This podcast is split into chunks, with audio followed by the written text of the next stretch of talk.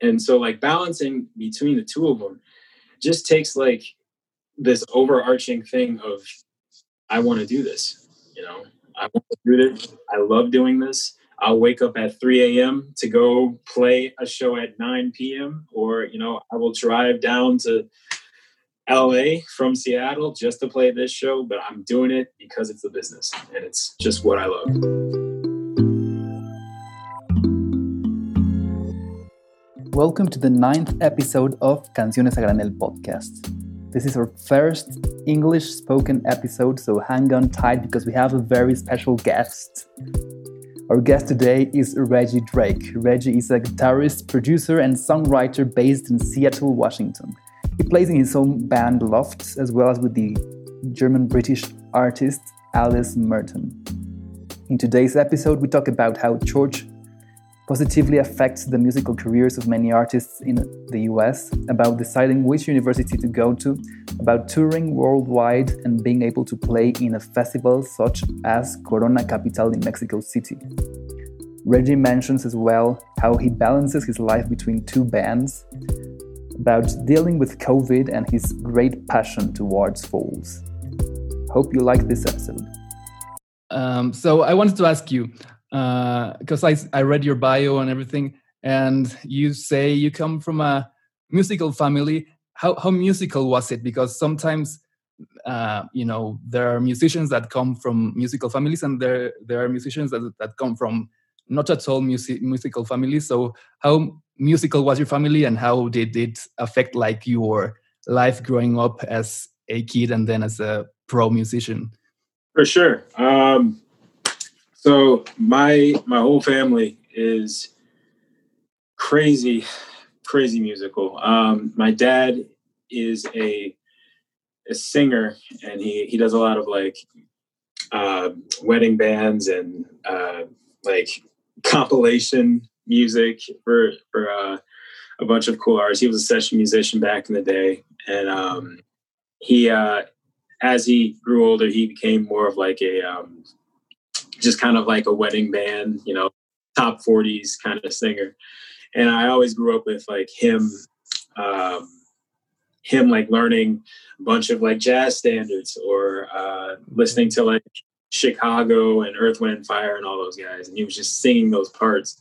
Yeah. Um, and then my mom, my mom wasn't as like professional, but she sang in the church okay. like all the time, all the time. She was always singing like hymnals and all those stuff like that, like hymns. It was it's pretty great. Um, my brother, uh, he's younger than me. Uh, when he came into the fold, he was really he just delved deep into like music theater. Okay. So he was like on Broadway, you know, all cats, kinky boots, all those things. He was big into that. And so like when I grew up, I was I wanted to be a singer too. So I was following dad's footsteps, mom's, you know, that was how that was going. Um, and then, you know, like I would be in the car, my mom, my dad would play like some new tunes from like this R&B guy, like maybe George Benson or um, Sting, something like that. My mom would play like Sade and uh, Mary J. Blige and all those guys, and they have those CDs on repeat. So I'm just listening to it and just like ingraining it into my soul. Um, and then it was probably like my seven, it's probably my seventh birthday or something like that. My uncle, who was a, he was like a military guy, he big in the military. He gave me my first guitar, and yeah, and my mom was like, "What is this? He's not. He's never going to use it." you know, and it was it was weird, like taking like my singing into playing guitar, right? Because mm-hmm. I, I was trying to sing like my dad, I was trying to sing like my mom. And then this whole new instrument just popped into my lap. And they're like, we don't know how to play guitar. I don't know how anyone's going to learn it. Yeah. I just taught myself. I listened to the same songs and things that my dad, mom were listening to, even my brother. And I just listened to it by ear, started playing through. So self taught. Self taught. Okay. Nice. Self taught. yeah, it's weird. Yeah, but there are some very like prolific musicians who were like self-taught. I have uh, one, a friend of mine who plays a Spanish classical guitar. Nice. He, he was also self-taught, and he is like right now in a very good conservatory in the Netherlands. So it's like, yeah, it's impressive. Like, oh, really? Yeah. Is, which conservatory? Uh, it's uh, in I think Maastricht. Oh, okay.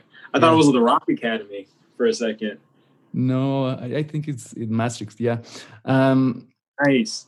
Yeah, and uh, so you you you said about uh, singing in church, and I, I feel that's something here in Mexico. Like Mexico is a very very religious country, very Catholic country, mm-hmm. but the you know the mass and the services more like yeah you know you read the bible and passages and so on but i feel right. like in countries such as the us there is more this like uh, singing and uh, devotional sort of aspect do you think that's like uh, somehow affects how the the musical culture works over there oh absolutely um, being being an African American musician too, mm-hmm. uh, church is like paramount in you know in my the way I grew up. Right, mm-hmm. we every Sunday we would go out uh, Sunday best and we'd play. You know, I'd I'd be in the church band, I'd be singing in the choir, something like that. Um, but the the culture with it is not just spiritual; it's more of like you get a spiritual feeling when you're singing and playing these things. Right. Uh, that's why a lot of my training came from there, because you're you're trying to. The, the, best way to put it is you're trying to um, evoke some sort of like emotional response out of people when you're mm-hmm. playing, right? Yeah. And the songs that were in my you know AME church were were very like uplifting, very powerful, very like you know driving. Mm. And, and a lot of players, a lot of players that I knew were trying to chase that drive, like mix in the spirituality with it, with the actual like evocational sounds that they had. Yeah. Um, it kind of, you know, rounds out, you know, the person's musicality in the, mm. in a sense because you're not just trying to play things on a, a, chart you're trying to actually tell them like you know experience this feel this mm. uh, that's definitely what i shoot for in my musicality okay. right i okay. shoot to yeah like I, I could be technical i could you know play crazy riffs and all that stuff but i'd rather chase the feeling of like having you empathize with why i'm playing the things and i don't think i would have gotten that if i didn't spend some time in the church all right like you know what I mean? And I, I it's it's one thing to just play like a, a scale crazy fast, but it's another thing to just really hone in and play that one note that's like, wow, dude, yeah. that was crazy. Yeah. Yeah, of course. I, I even remember. I think it was you when you know in Colombia, when you go to like your first week, you have to make like a sort of jam session with the yeah. faculty. I, yeah. I I think I remember you were like one of the you know the i don't know if you were sophomore or junior or what you were there in the room and you started like jamming with us and i was like wow this guy is like you know he yeah. I was a bit impressed. Yeah the um oh, i remember oh that was a fun time. I was a the, a jam conductor as they said. Um yeah good times at good times at columbia. Yeah and speaking about uh, Columbia, why did you choose? Um, well, first of all, which states are you from in the U.S.? So I'm from Missouri. Okay. Uh, it's a, uh, it's kind of like, uh, come on, geography. It's kind of like southwest a little bit from Illinois. Okay. Uh, yeah. So I guess from St. Louis to Chicago is probably like a five and a half hour drive. So I, I wanted to go somewhere that was that wasn't going to be too far from home if you know it happened. Um, that's kind of one of the reasons why I chose Columbia. There's a thousand reasons why I chose it. mm. Yeah. So it was because of the of the it being near home, and also like, did you were you looking for something specific, or some teachers, or the program, or? Yeah. So when I was picking an, an institution, I guess it kind of started from high school. Mm. Uh, I was really active in my my school's band at the time, okay. and it was it started off as a jazz band. Um, we would do like jazz concerts and um, uh, you know, kind of like school performances and all that stuff.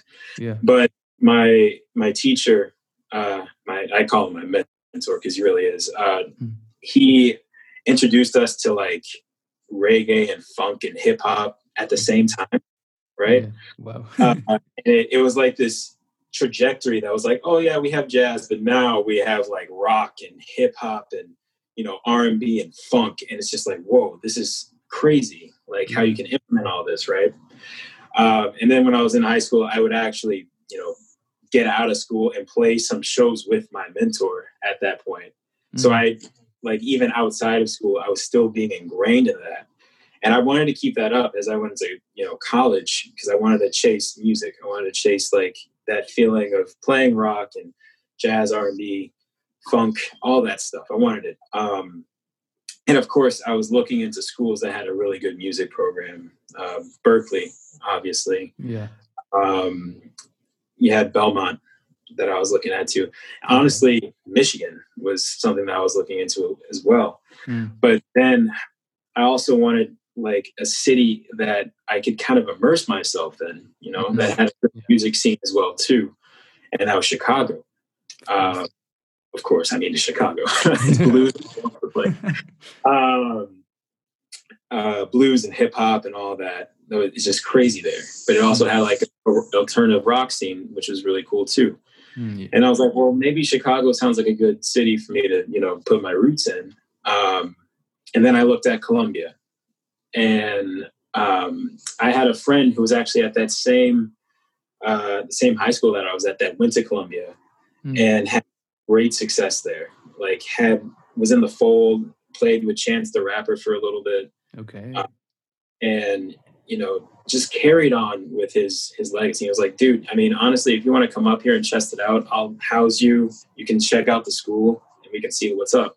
Nice. And as soon as I went, yeah, as soon as I went to Columbia, the the amount of uh, genres and the amount of things you can study just kind of blew me away, right? Yeah. I mean, you jazz studies, composition, you have musical performance, cup, which is what I was doing. Mm-hmm. Um, and uh, just just all of these things, it, it just kind of boggled me, and I really wanted to chase that. Uh, so as I mean, it was almost a no brainer.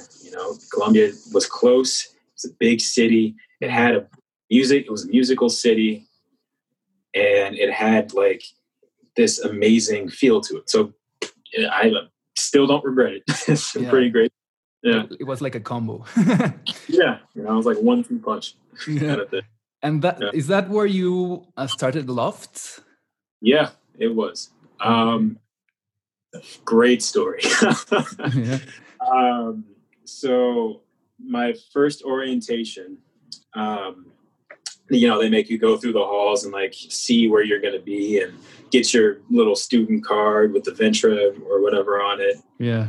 Um, I was getting my card and I ran into who is now like still my best friend, um, Daniel McConaughey. And he's like, he's the lead singer of Lofts. We mm-hmm. got onto an elevator, and the first thing out of his mouth to me was like, "I'm Daniel. I have an album on iTunes." And I was like, "Oh, oh my god!" I was like, "I'm Reggie. I just play the guitar." so like, yeah. Um, and then like from there, we started like connecting and kind of talking with each other and just seeing where our musical influence is coming from and all that. Uh, as we were connecting, we then met up with two more people uh, Chris Kazmarek, who's the bassist in my band, and Connor Fortune. Uh, he was a jazz study major at the time. And they kind of came together. We just started jamming. We just started jamming out and doing some cool stuff. Yeah. And then um, we met one more guy, Zach Gordon. He was a, in a composition field at Columbia. Mm. And, you know, the five of us, we just kind of sat there and we were like, we should really do something with all of this. You know, like this is, this is a pretty good fold. It, it, it sounded a little bit like poppy to begin with, but a little bit of like alt rock in between. Mm, yeah. Um, and then we played Biggest Mouth, which is this big old competition Oh, I uh, remember. Yeah, got in Biggest mouth. And we were like, yeah, we should keep this going. We should keep, you know, putting some stuff, you know, coals in the fire of this band. And it, it went from like, uh, you know, very poppy to now where it's like really alternate rock and alternative rock and just kind of in your face type stuff. right. Um, yeah, and you know we we're still working now. All, of us are in Seattle. oh, nice. Yeah, all of us are in Seattle, and uh, we're just continuing to write and play, and you know, still chase being a band. It's it's one of the most like being in a band is one of the most amazing things that I've you know have been a part of. Okay, and yeah. you have you have like this weird um it's it's not even a click it's a bond it's just a bond between all the people in your group and it goes beyond that too i mean you have like our graphic designer who's my roommate mm. there's a bond there you have all the wives that we have there's bonds here it's just like this collective of people mm-hmm. where you get very creative with and do these different adventures with and see these same things um, and I'm very lucky that you know even what we're going on ten years, maybe nine or ten years, yeah. we're still doing stuff. Right? Yeah, yeah, that's amazing. Yeah, it's it's good feeling. Um, that's where I, you know, that's where I started Lofts. We even had uh, some time to record there, and you know, Columbia was really, really big on giving me that time. So, yeah, and so did everyone decide to go to Seattle because of you know of being together? Yeah, it. Um, at first, we were in Chicago, and you know we loved it, and music scene was crazy, and you know we we played all these places there. Mm. And then one day, uh, Daniel comes to us, and he's like, you know, there's this place in Seattle that my his father would talk about all the time, and you know Seattle's got like Chris Cornell, Jimi Hendrix, you know, mm, was here. Yeah. Um, Nirvana, Kurt Cobain, and all that. Death Cab for Cutie, who's a big influence in our band right now. Okay. They're all like Seattle and Seattle proper kind of bands, right? They've done some work here. So the three of us, uh, Daniel, me, Chris, and then my roommate now, Ben, mm. we just took a little scouting trip to Seattle uh, fell in love with the place. Fell in love with it. Yeah. And we came back to everybody and we're like, I think we're gonna move. I think we should move. and so, like all of us, with their girlfriends and fiancés, like just took a train nice. from Chicago all the way through America and landed in Seattle. Wow. Yeah. And uh, the rest is history. We're kind of doing the same thing we did in Chicago here.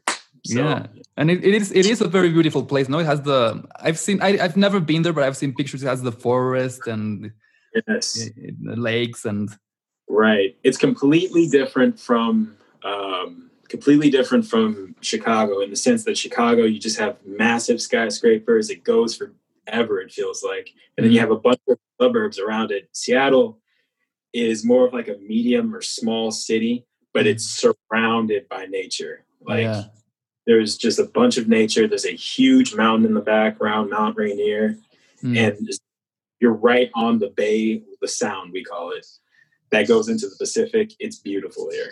Yeah, but, are you liking to hiking and all that stuff? Oh yeah, for sure. yeah, I, I, hike all the time. It feels like because um, we couldn't do that in the Midwest, right? We couldn't do it. Yeah. So we had to.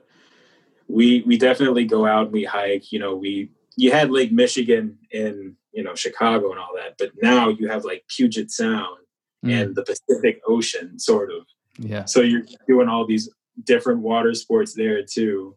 Yeah. And yeah, it's it's such a cool city. You can really get lost into it. Yeah, and you really, can you can even go to Vancouver, no? And yeah, I mean, I'm in a pretty interesting spot because Vancouver is maybe like a two and a half hour drive north. Uh, yeah. Also, Portland, Portland, ah. Oregon, like a two and a half hour drive south. Nice. So just got to depend on where I want to go. Yeah, it's yeah. pretty cool. yeah, it's a nice little system. And the other thing I wanted to ask you was um, how did you end up playing with uh, with Alice Merton?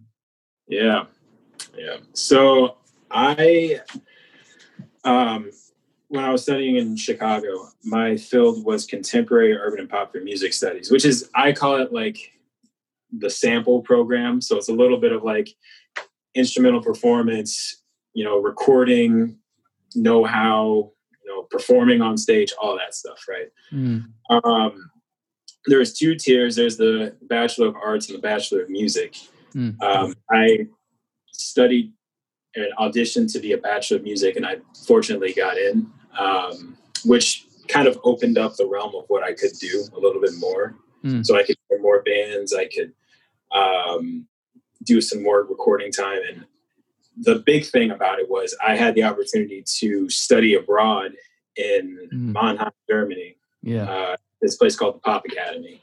And it was like this whole big thing when the you know the German students came to Chicago. They basically walked in like, "Yes, I'm I'm from the Pop Academy, and we're going to play some great music." So like, whenever they came in, I was like, "Wow, I really like how they do things over there." Okay. Uh, and I got I also auditioned to study abroad, and luckily I got to do an immersion camp in Mannheim. So I would go fly over to the Pop Academy and spend a, a week and a half or something like that over there.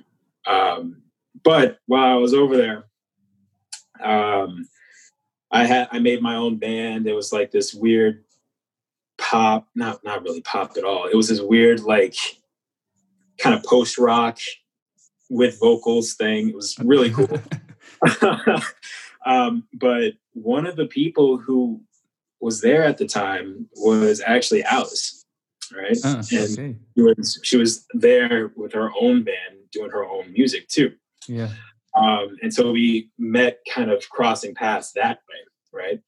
I went back to Germany or went back to America and then I met one of my best friends, Luca Hybe, who's the drummer for Alice Merton right now. Oh yeah, I remember him. Yeah.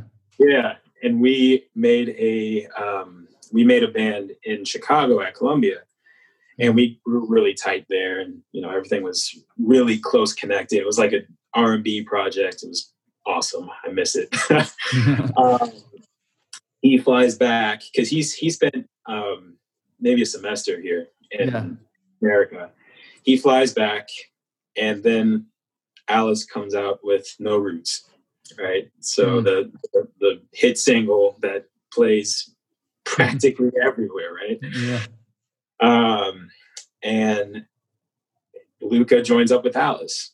Luca joins up with Alice. They do their thing. They have massive success and they tour in Germany, they tour around Europe, and then they start touring in America, right? Mm-hmm. Uh, and it came the time where um, they were looking for a guitarist, mm. and Luca was like, "Wow, I know this guy in America. He's I used to play in a band with him. I feel like he can really fit."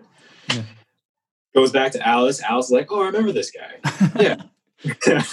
And then, you know, I just like out of the blue, I get this text from them. They're like, "Hey, so we have an opportunity for you to tour with us, and want to know if you want to do it."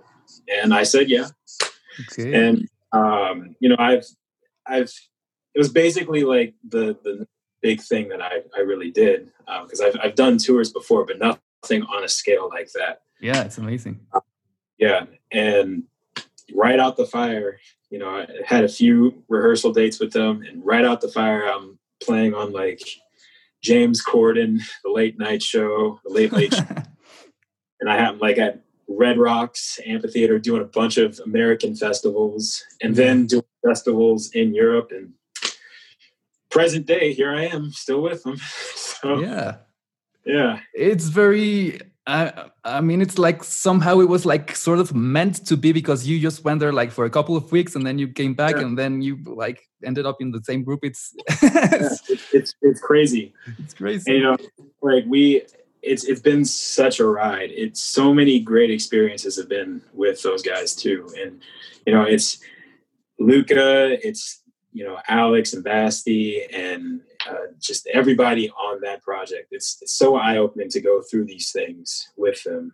Um, and you know like we've done some crazy crazy shows like once we went to mexico city and did corona capital like yeah i remember i i, I think i followed you like on well, i still follow you but i on instagram right. i saw like a story on that like oh that man used to go to like, my that guy used to work out at the gym yeah, yeah. and you were there playing at corona capital which is one of the like one of the two biggest festivals here in Mexico, like in the whole country. And I was like, wow, this this guy's breaking it. Like he's like Yeah, it, it was so cool. And I, I mean that's that's the kind of things that, you know, I'm experiencing being a part of that group is I'm playing at these festivals that, you know, are just amazing. Like Corona Capital to start. Mm-hmm. Amazing. It was like going into Mexico City. I've never been. It was the oh. first time playing that festival, right? Did you like it? I lo- I want to go back so bad, Mateo. that city is so cool, and like food was great. The people were so nice, uh, and then just going to that festival, it the energy it was one of the best festivals I've played, and I'm not just saying that. Like okay. we, I remember being on stage and just playing uh, just just songs, just playing songs that you know maybe weren't as recognized as her single, mm-hmm. and the, the energy was just ridiculous. People were screaming, shouting. Like she would walk up to the beginning of the stage, and like people were like, "Oh my god!" Or like I would do like a little crazy move at the other side of the stage, and people were like, "Whoa, what's going on?" I'm like, "Dude, this is." and it, it was just you could feel the love from that performance. You could just really feel it. Um, nice.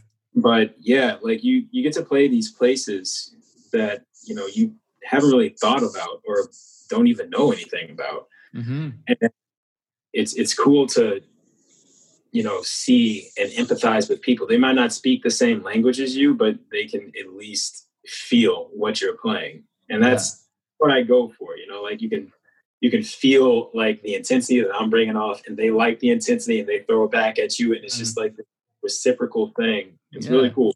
Sort of like like church, no? What you said uh, like yeah. in the beginning. um, it's funny. It's just recycled, not even recycled. It's just this cycle of good vibes that go from and to you. You know, you yeah. throw it and it comes back. It's perfect. yeah. yeah. Like, um, and how do you like balance being into bands and having to go on tour and it's you know it's definitely something that i always try to practice um, because both of both of these different bands are intense in their own way right i have mm-hmm. my personal band that i you know put my heart into it's my creativity with my friends that i've known for years. And then you have a, a project that is huge and you know going around globally.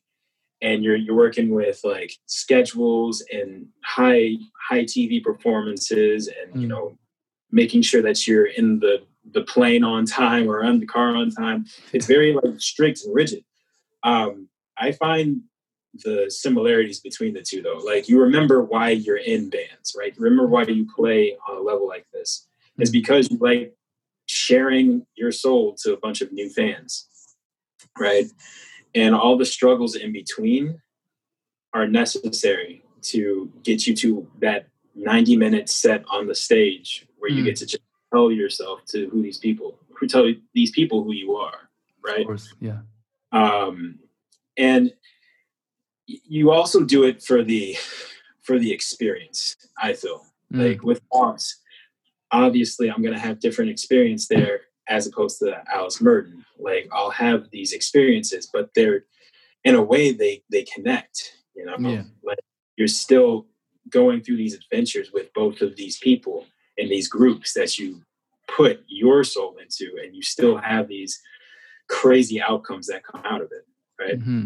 Yeah. Uh, and so, like balancing between the two of them just takes like this overarching thing of I want to do this. You know, I want yeah. to do this. I love doing this. I'll wake up at 3 a.m. to go play a show at 9 p.m. Or, you know, I will drive down to LA from Seattle just to play this show, but I'm doing it because it's a business and it's just what I love.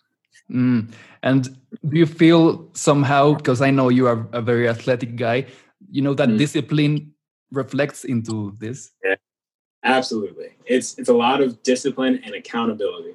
Um, mm.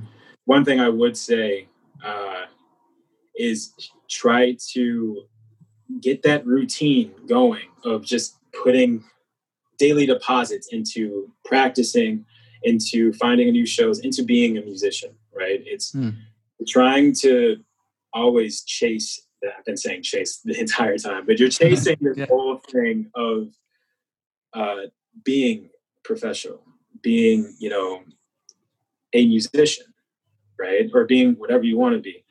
Yeah. Uh, it, it just takes you putting some time and effort into it, understanding why you're doing it, like trusting that what you're doing is going to make an impact down the road, right? Mm-hmm. So trusting the process. Um, you know, in Columbia, they were saying like it takes 10,000 hours to be good at something, right? Just massive repetition, massive like going through the motions, mm-hmm. but it's definitely worth it. It's so worth it. Mm-hmm. And all you need is just to hold yourself accountable um, be disciplined if something doesn't come to you that day doesn't mean it's not going to come you know tomorrow or doesn't mean going to happen at some point. You just need to yeah. keep putting it in. Mm-hmm. you know i i say these things because you know i'm basically like everybody else mm-hmm. in the sense that you know you're going to be practicing. Oops sorry. like practicing. And um, you're going to be practicing for a while and you're going to be wanting new shows. You're going to be wanting to play with somebody and they might not come that day. Okay. but you know they're going to be there they're going to see it all these things that you put into focus you know are not going to be unseen like yeah. you're going to see them at some point someone's going to notice it and they're going to be like you got something let's do something about it right and I, I just feel like that's that's just me to a T. You know, you're just kind of practicing in your room. And it's like, yeah, this is cool. This is cool. I'm gonna go do something about it. And then out of nowhere, it's like, hey, you, you're you're, you do some good stuff. Let's let's put mm. you somewhere. Yeah. Feeling. yeah. Uh, and I don't know how how much time do you have uh, left just to. Oh yeah, go for it. Okay. Okay. I, yeah. Uh, um, how how has you know this? How has this pro? Now, I'm. how yeah. has your professional life changed with you know the situation right now with COVID and all that, like touring? Right. Well, there's definitely there's definitely a lull, right? Because COVID is. I don't think anybody likes COVID, so let's just throw that out. Yeah. Um, I think in this time, I've taken COVID to kind of reset myself, right? To mm. think like my next steps, think about what I'm going to do. Obviously, practicing stays paramount. You practice and you make sure that you still feed into that musicianship or your creativity. Mm. Uh, but it's a good time to figure out, you know, what do you want to be next, right? You have these evolutions, you have these things that you uh, you know you go through as you grow up and um, you want to make sure that you're staying on a path that's good for you a path that feels right so where touring did you know stop for me because we can't go anywhere um, it doesn't mean that i have to stop playing it doesn't mean that i have to stop you know doing stuff that i like to do so if it means me getting on logic and making some songs for my band if it means you know me playing through the same songs in Alice that I'm doing, right? Mm-hmm. Yeah. I'm still putting some time into that because COVID is going to have to, you know, step aside for life to come back again. Yeah. And you don't want to, you know, get back into that point where you're like, you know, not really doing anything. You want to keep making sure that you're progressing in this time. Of course. So just practicing, writing, you know, seeing if I can do like virtual sessions with other musicians. Mm creative. Yeah, COVID can't like stop your creativity. Of That's course, the whole yeah. Yeah. yeah. yeah, no way. Um, yeah. for this, um, this is like I would like to go to the next, like last um, part of the interview. Sure. Which is uh, divided into first of first there's the tailored questions, which are questions that I made specifically for you that I thought uh, would be like good to ask you, and then the, the final questions that I ask to every guest. Nice, cool. So um, the first one of the tailored questions is um, I see that I even remember that you played Foals, the you know the British band Foals a lot in the gym. Like, why do you like them so much? Listen, and I hope Foals listens to this too. yeah. Is my absolute all-time favorite band I've ever heard. And I think it's because it mixes so many of the things that I like, okay. which is like, I like, you know, using crazy sounds and, you know, dreamy passages, but I also like hitting hard. So, like being aggressive with when I play guitar, being kind of wild. Yeah. Um, but I, it, everything that band does just strikes me very well, right? Mm-hmm. Um, if it's if I'm in the gym and I'm working out, I'm usually listening to Foals because it's hype. It's a hype yeah. kind of band, right? Um, if I'm trying to, you know, work on my pedal board, I would usually listen to some of the work that Yannis and Jimmy and Edward at the time, Edwin at the time would do, or he's still there. Um, mm-hmm. And it's just kind of, it, it helps me kind of get a, a scope of what kind of player I want to be. Mm. Because if you see Foals live, they're rambunctious. You'll see you know Jimmy jumping up and down in one place. Yannis is screaming into the mic. Maybe he's climbing the rafters somewhere. Yeah. And then you have like the people in the back, like or uh, you got like Edwin just really honing in on the keyboard, just really focusing in, and Jack just hammering it on the drums. That's really good beat, and it's the perfect storm of a band, in my opinion. Like you got good lyrics. They can go hard or they can go easy. They have great melodies. They're technical. They're very technical. Yeah. And they know how to party. They know how to get people up and yeah. like rouse people. It's perfect band. Oh my god, I love them so much. Which one's your favorite album from them? It's so hard for me to think about that. I think okay, okay. I think um obviously I'm listening to Everything Not Saved Will Be Lost part one and two right now, like heavy. Yeah. I still think I still think Holy Fire it's it's a tie between Holy Fire and What Went Down. Okay. Because okay. I introduced to them through Holy Fire. Mm. And uh specifically Inhaler. That was the one that it to me. And I hated the song for a little bit. And I kept listening and I was like, wow, I actually really don't hate this song. This song is probably my favorite song ever. Yeah. uh, and then I, I remember being in the gym at Columbia and they just dropped what went down. Mm, so the mm. yeah. And that song, I was lifting at the time and I was doing like a really heavy deadlift. And that song just hit me. And I was like, wow. so it's it's between Holy Fire and What Went Down for me. All right. Yeah, I love yeah. Antidotes. Antidotes is so good. Uh, good one too. uh, if uh, I think I already know the answer, but let's see what you say. If you had the option of playing live with Foals or with Lenny Kravitz, which one would you choose? Oh, Jesus, that's I don't know the answer. Okay, okay. I think, I mean, Lenny Kravitz has been like an inspiration. That mm. was that, that went from when I was growing up. Mm. So I, I think Lenny Kravitz, honestly. Okay. I just want to hang out with Foals. I, I don't I don't want to like get on stage and like I just want to be like, hey man, you're good. But Lenny Kravitz, I want to like jam out with and mm. talk to as well too. Of course, yeah. Um, yeah. And which one would you be like your like your favorite favorite guitarist if you had one? That guy, if you can see him. Is it Jimmy? That's well. See, oh. I have Jimmy in here, and I have Prince. Oh, it's Prince. Yeah, I have two people. It's, and I've thought about this a lot. Oh, maybe I need to take it back. it's it's another tie. It's Jimmy and Prince are paramount too, right? Okay, yeah. I think it's because they're two different styles. There's 2 Mhm. different like Jimmy is I mean, Jimmy is Jimmy. Mhm, yeah. Jimi Hendrix. But Prince, I mean, I guess back in the day, if I want more like funk and like driving funk, it'd be him. Of course. I mean, it's even just listening to the intro to When Doves Cry, I was like, who just played that?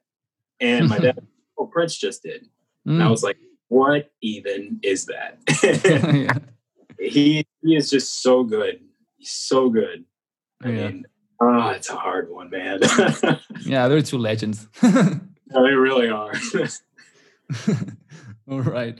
Um, let's go to the you know the final questions, All right. which I ask to every guest. If you could travel back in time, which which period of time would you go to? Like which era? That is a good question. Um, I would say, hmm, I would say, like the early '80s, Okay. early '80s, Yeah. Why? D- or like or like late '70s, early '80s, late '70s. I mean, all you know, all racial injustice inside Mm. aside like i think the music the music really it didn't really take off but it it, it had such a vibrant feeling to it right Mm. like if it there was just so much of like people were doing these crazy inventions with new sounds. Like song form changed altogether. Um way they approached it was just so interesting to me right? Um as opposed to like i mean i grew up in the 90s so i, I kind of was immersed in all the you know current hip hop and all that stuff. Uh-huh. but like for example hip hop back in that day oh crazy stuff like so interesting and then just listening to mainstream pop back in the day like take on me and oh yeah. stuff like that you're just like how do they think of these things like why did they put that synth there It's- i want to be in that area just to feel that vibe you know yeah. Okay. Yeah. And w- if you could meet someone from that time, who would you like to to meet? Ooh. Meet someone. Huh. Man. I guess Prince. Yeah. Okay. I guess Prince. yeah. You know? Yeah. Of course. Yeah. no brainer. I feel like he, he I'm reading his uh a friend of mine gave me um his book, one of his books. Uh-huh. But it was like a book where he it was like on his last his last few words he called one of these people to actually listen to him talk about his life over the phone. oh. and it- this Book is like a collection of that, right? Mm. And I'm listening to like how he would speak and how he would talk about things, and he just seems like he has his third eye open all the time. and I just kind of want to be like, so tell me my life. Tell me what what do you see when you look at me, Prince? And he'll just say something that I never thought of, and I'll blow my mind. And yeah. Right. yeah, Um, yeah. so uh, speaking of other artists, Mm-hmm. which like who would you like to work with like right now? If you could make a collab with someone, who would that be? if I want to make a collaboration, with someone, hmm. Childish Gambino. Carl. My oh, yeah. Oh yeah. Yeah. I know him. Yeah. yeah, Childish Gambino. Um, I I think he's so cool, and I just want to pick his brain about so many things. yeah. I'd love to play with Childish Gambino. Um, I also want to collaborate with maybe like, ooh, that's a good one. I I, I don't want to say Foals, just because like, like everybody will be like, yeah, he wants to play with. But I could do a collaboration with Yeah. I definitely would. Uh, I feel like that'd be just weird. I feel like I wouldn't keep up, but I'd be like, here's some, you might like it. no. I, am trying to figure out if there's one more. Okay. Uh, I know so many artists. it's so hard to pick. Um, who am I listening to now? Maybe Jorja Smith, actually. Who is who's who's that? Jorja Smith, singer, like super young. Jorja Smith or H.E.R., one of the two. Yeah. Okay. Maybe I'm leaning more to her, like too, because she she is young, talented, can basically play everything, and oh my god, she she's just got like the biggest personality, biggest heart, in my opinion. Okay. Yeah, I think her. Yeah. Okay. Yeah. How, how do is it H E R? Yeah, it's H E R, and there's like little dots in between. Okay. Okay. You, if as soon as you look her up, you'll be like, "Oh, this person." okay. Okay. I, I will. I will. yeah. And the last um, two questions. The first one is, um, what would be three things, or yeah, three three pieces of advice you would recommend someone not to do so they can uh, like be prolific be successful in the music industry or as a musician like don't do these three things if you want to thrive. Number one is to make connections right? Mm. i think the people you surround yourself with are going to be paramount. Um, and you know when making connections that means like being on time being humble, learning the material, and then bringing your best self when meeting those people because they're only going to refer you to other people mm. and they're going to remember what you've done and they're going to rely on you. Making connections is good. Number two is to trust the process. All right. Mm, like, yeah. I remember when I started guitar and I was so frustrated with learning things that I couldn't keep up. But I, I took a little time away from it and I picked it back up and I just launched from there. Hmm. And I just needed to trust that the things that I was putting into practice were going to be used later on. So keep at it, trust the process. And then number three, I think this is the most important thing. Mm-hmm. Uh, trust yourself. Hmm. I mean, look, if anybody should be your hype man for your music, it should be yourself or anything. Like if hype man for your art, whatever it is, it should be you. Mm. Um, if you feel confident about it, um, everybody else will too. Now, I mean, like it's not there's not a foolproof system that's saying like everybody in, on earth is gonna love what you do, mm. but there will be people who will love what you do. Of right? Course, yeah. There'll be people who look at it and they're like, "This is where I belong. This is what I feel." Um, and it's it's basically your job to keep you know building yourself up. It's your art. It's something that you believe in a lot. Mm-hmm. don't downgrade it. Don't you know slander yourself. Like this is something that you've put hours into and someone out there is going to like it. Hmm. so trust yourself. Trust yourself. Put something out. Someone's going to bite back. It doesn't matter if it's one person or billion right just someone's going to bite back keep throwing hmm. out keep being creative and you know, just keep exploring who you are as an artist. yeah, I, I, totally agree with that. Yeah. Sure. yeah. Um, which which would be um, if you had like a book or a documentary or a film that you recommend, you know, that has to do with what you do right now, which which would it be? Like what? Mm. Book documentary. A book I read um, a while back was called The Big Gig. The Big, uh, the big Gig. The artist, uh, the author's his name's eluding me right now, but he was a former drummer. Uh-huh. Uh, he actually used to play with Lenny Kravitz a while back. Um, and he basically just told people about like touring, told people about what a professional musician is, like what what would you do in this situation? What should you be aware of? What kind of deals should you be aware of? How to mm-hmm. on time, how to do all these things. It's, it was a good book to read. I, I think I started reading it like right as I got to Columbia. Mm, um, okay. I should reread it again too. um, and there's, I think, in terms of like live shows, yeah, uh, and the the state of the industry, there's one band that really uh, built me up. It was this band called Mute Math.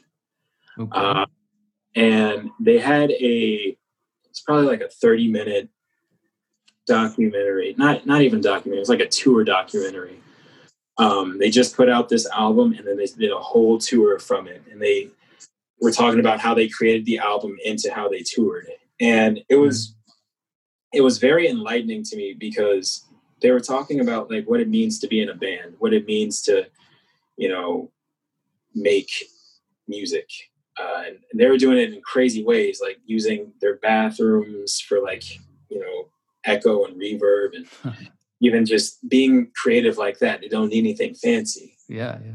Um, but what my takeaway from it was like you can be creative, you know, even with the most minimal stuff. Yeah.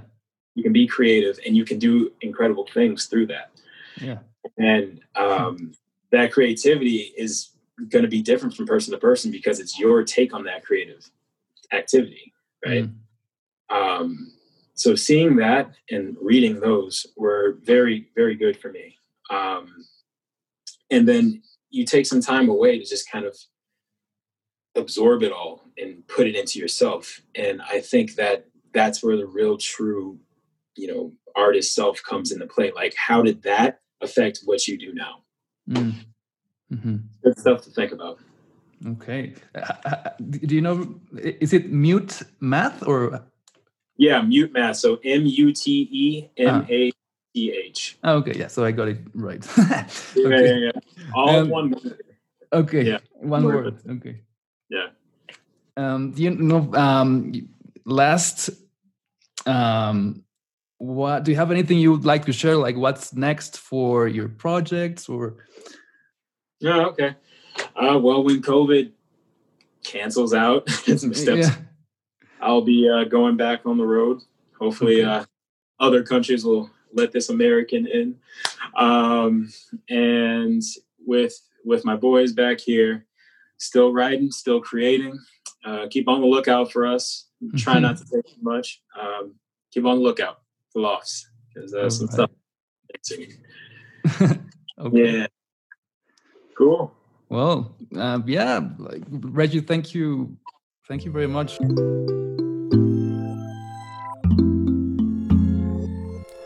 Gracias por escuchar un episodio más del Canciones a Granel Podcast. Te recuerdo que puedes seguirme en Instagram como arroba Mateo bajo y en Facebook como Mateo Cuarón para mantenerte al tanto de los invitados que estamos teniendo y otros tips y trucos de la industria de la música y pues, las canciones que yo hago. La semana que entra no te pierdas nuestra charla con el rapero Pibe Hawk.